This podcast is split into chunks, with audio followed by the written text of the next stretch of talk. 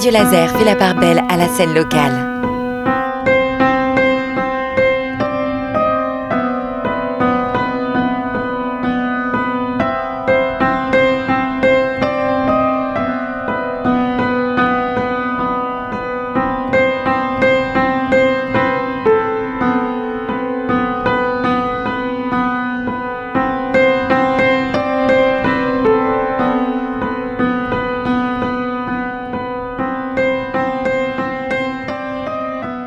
Xaos, c'est le nom de l'album de Cécile Serrault.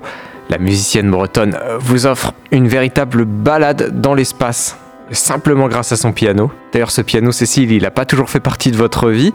Euh, on l'a dit plus tôt, hein, à la base, vous étiez plutôt guitariste. Alors, qu'est-ce qui s'est passé? Est-ce que des voix vous ont demandé de, vous mettre au piano? Alors, j'avais pas de voix pour le piano. Enfin, j'ai pas. Non, ce qui s'est passé, c'est que moi, j'ai. Bah, voilà. Euh, pour être honnête, j'ai commencé dans une toute petite école de musique euh, de campagne en Mayenne. Et euh, à l'époque, ils prêtaient les instruments aux, enfants, ce qui était très intéressant pour les parents. Et euh, mais euh, moi, j'ai commencé en décembre parce que j'avais, je venais d'avoir 5 ans. Enfin, j'étais toute petite. Et, mais je voulais faire de la musique. Et il restait plus que le violon, le et la guitare et le violoncelle. Donc pas de piano. Non, moi, je voulais faire de la flûte traversière. et j'étais trop petite. Et il n'y avait plus de violon à prêter, donc il restait plus que la guitare ou le violoncelle. Donc j'ai choisi, euh, comme c'est le prof de guitare qui me parlait, j'ai pas voulu le vexer, j'ai choisi la guitare. Mais je n'ai pas regretté. Donc j'ai fait tout mon parcours en guitare classique euh, bah, jusqu'au diplôme de fin d'études, quoi. Puis après, euh, bah après j'étais étudiante. Après, ça intéressait pas forcément grand monde, la guitare classique.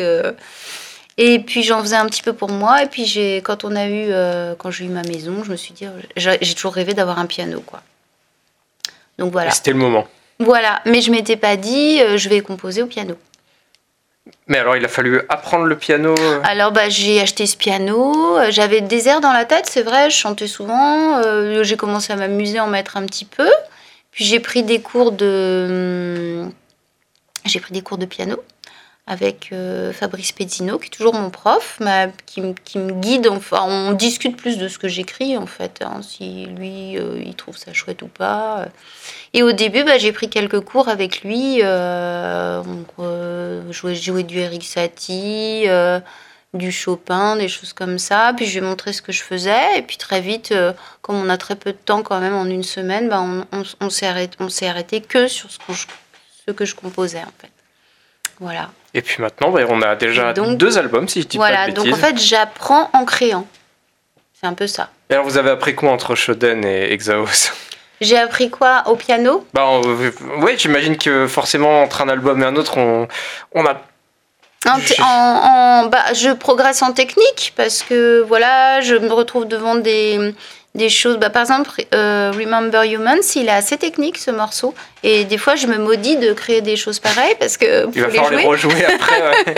faut les jouer, mais, euh, mais c'est chouette parce que voilà, euh, ça vient comme ça. mais c'est plus de l'ordre de la conception avant, avant d'être sur le piano en fait. Il y a des gens qui découvrent en jouant sur le piano moi, c'est plus une conception euh, cérébrale, on va dire. Vous réfléchissez un peu. Bah, ça euh, me vient en fait, ça chante et puis je le mets sur le piano après. Alors après, effectivement, le piano vient m'aider à consolider certaines choses, euh, confirme que c'est bien ou que c'est moins bien, etc.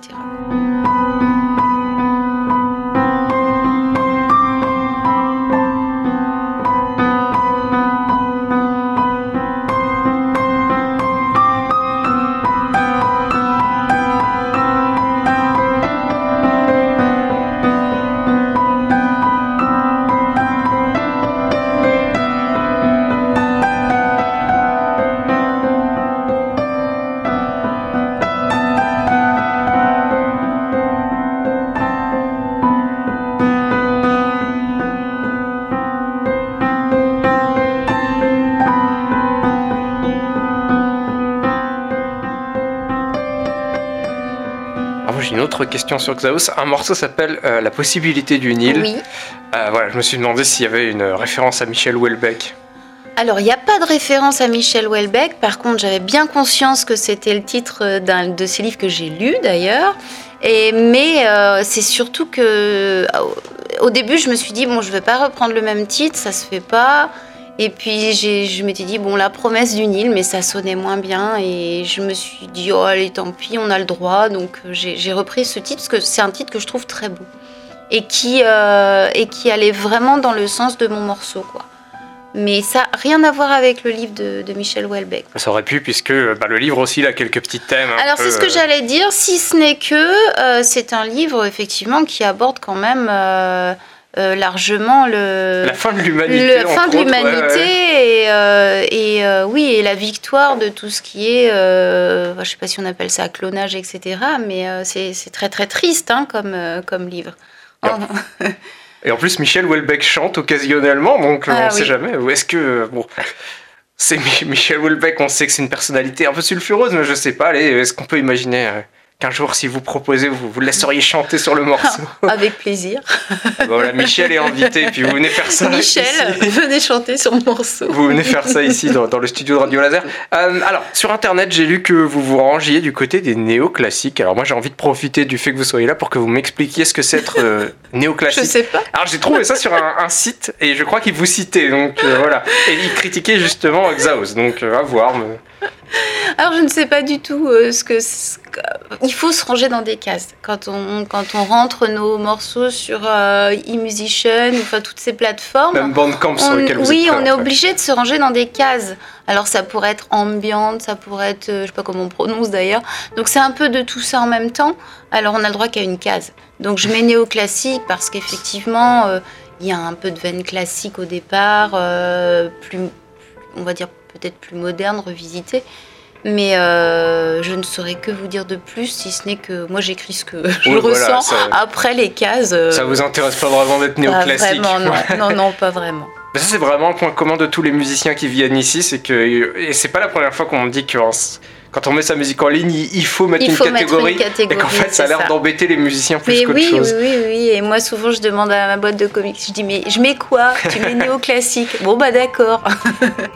Et évidemment, vous me voyez venir. On va écouter le morceau La possibilité du Nil, extrait de Xaos de Cécile Serrault, tout de suite sur Radio Laser. Demain, je vous emmène pour un, un tout petit voyage dans le temps, puisqu'on découvrira le tout premier album de l'artiste.